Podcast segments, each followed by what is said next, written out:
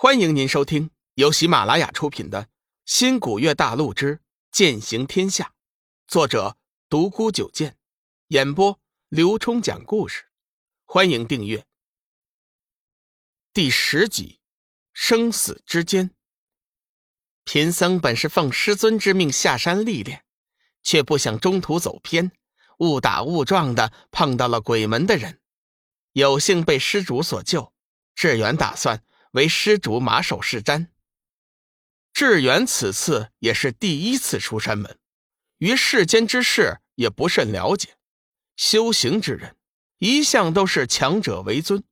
他见小玉和龙宇两个人修为深厚，决定暂时和他们在一起。不知志远师傅今年多大呀？龙宇仔细观察了一下志远小和尚，发现他眉清目秀的，眼睛虽小。但是却极为有神，加之一身正大光明的佛法，心中顿时起了结交之意。贫僧正好十五，志远老实的报出了自己的年龄。啊，就比我小一岁呀，在下十六，刚好大你一岁。我有个提议，看我们一见如故，干脆结拜算了。我是大哥，你是小弟，怎么样？龙宇试探着问道。贫僧求之不得，大哥在上，请受小弟一拜。没想到志远听到龙宇的提议后，马上就答应了。不过心里惦记的还是那七星伏魔手。小玉看看龙宇，再回头看看志远，心中甚是开心。小雨终于有了自己的朋友了。不过他总觉得两人的表情有点怪怪的。小雨，你们两个笑得好阴险呢。龙宇正色道：“小玉姐，你这是什么话呀？我这是高兴，能结识到志远这样的佛门高人，是我龙宇三世修来的福分呢。”志远宣了声佛号：“阿弥陀佛，是志远高攀了，日后还希望大哥多多提携小弟才是啊。”三个不知天高地厚的小辈。居然敢管我们鬼门的闲事，看我怎么收拾你们！突然，一个阴恻恻的声音从远处传来，龙宇低呼一声：“不好，是鬼门的高手来了！我们不是他的对手，快点跑吧！”阿弥陀佛，大哥，已经来不及了，这四周已经被人家的幽冥鬼气覆盖了。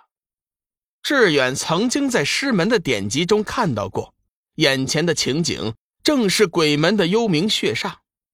果然，不大一会儿的时间，天空便变成了一片漆黑，伸手不见五指，隐隐传来一阵刺鼻的血腥味一波又一波的森森鬼气冲向了三人，其中夹杂着恶鬼的嚎叫之声。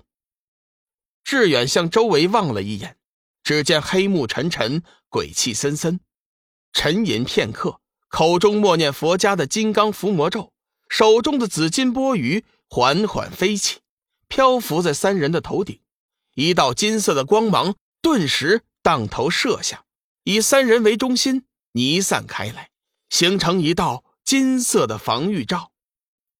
金色的防御罩一形成，三人顿时感觉身体轻松了很多。小玉面露敬佩之色，微笑道：“志远小弟弟好法力呀！”志远淡淡一笑，道：“这紫金钵盂乃是我们大梵寺镇寺至宝，是魔道的克星。我们待在这个金刚伏魔圈里，可保暂时的安全。不过，这终究不是长远之计。”啊，只是暂时的呀？那我再试试七星伏魔手。大哥。没用的，这幽冥血煞是集结数万生魂的怨灵集结而成的，其中所包含的阴气是不能想象的。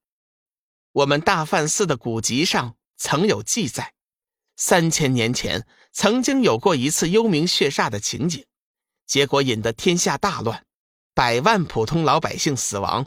后来修真界积数万修真弟子结成十方大明王阵。才得以销毁，而那一战死去的修真弟子不下于五千。志远说话间，声音中带着一丝恐惧。不过，看这情形，这次的幽冥血煞没有典籍上记载的那么厉害，还没有成气候。怪不得一路上到处都是死人。我们得想办法阻止这个幽冥血煞继续扩大，否则到时候真的无人能治了。小玉掐指一算，道：“哎呀，糟了！小雨之远，这下可真的糟糕了。我刚才用神算之术卜了一卦，今夜入夜之时阴气渐重，到亥时月圆之时达到极致，而此处又刚好是极阴之地。”本身就蕴藏着大量的阴气，我看呢，我们这次八成是凶多吉少了。龙宇知道小玉在特训期间学的上古神算占卜，他要是这么说了，肯定是错不了的。此时幽冥血煞已经完全笼罩了三人所处的上空，阴风阵阵，血气逼人，三人仿佛进入了修罗血域，一股死亡的气息。紧紧的笼罩在三人的心头，小玉咬着牙，心中不断的呐喊：“我不能死，我不能死，我还要做小雨的妻子呢，我要和他白头偕老。”志远乃是出家人，对生死本是不太看重，无奈心中却一直想着学龙宇的七星伏魔手，不由得也升起了求生的欲望。龙宇就更不用说了。莫名其妙的来到这个世界，还没等到十八岁，就这样不明不白的死了，实在是心有不甘。志远说的对，这幽冥血煞比起典籍中记载的三千年前的那次，确实是不成气候。他之所以敢在白天现身，完全是为了吸收亥时月圆之时的极阴之气。说话间，四周的森森鬼气。突然分开了一道口子，取而代之的是一座巨大的血红色漩涡，里面泡着一颗巨大的白色骷髅头。和先前不同的是，白色骷髅头现身后，四周的厉鬼嚎叫声渐渐的平息了下来，安静了许多。只是那种压抑的、令人不安的氛围却越来越浓重了。你们以为大梵寺的紫金钵盂？能抵挡得了我的幽冥血煞？白色骷髅头张嘴说道。暗地里，白色骷髅头也有点心惊，没想到自己数百年未出世，今天刚刚出世，就碰见了三个实力强悍的小辈。佛门的小和尚已经具备了分神后期的修为，那个女子更是厉害，已经到了小雨期。天地无极，乾坤借法。五行天雷符，爆！龙宇咬着牙，从怀中拿出一张用自身精血画的符纸，却不想念完口诀，手印结完后，一点反应也没有。好福，好印呐！小子，你比茅山那些小辈强多了。可惜你本身没有一点灵气，身处幽冥血煞。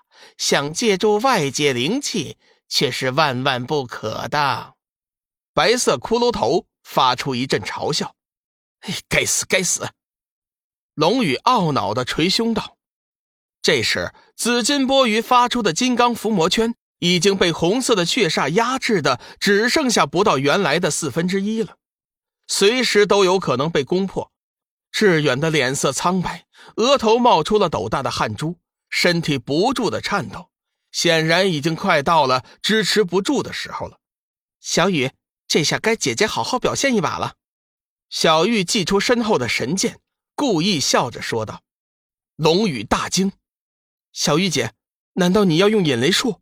师尊说过，以你现在的力量，贸然引动天雷，很有可能被反噬的。”傻弟弟，你认为我们现在还有选择吗？反正都是一死。何不搏上一把？小玉双眼划过一道泪痕。如果他真的就这样死了，真的不甘心，好不甘心呢。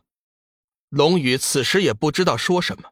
他知道小玉说的对，与其等死，不如搏上一搏。听众朋友，本集已播讲完毕，订阅关注不迷路，下集精彩继续。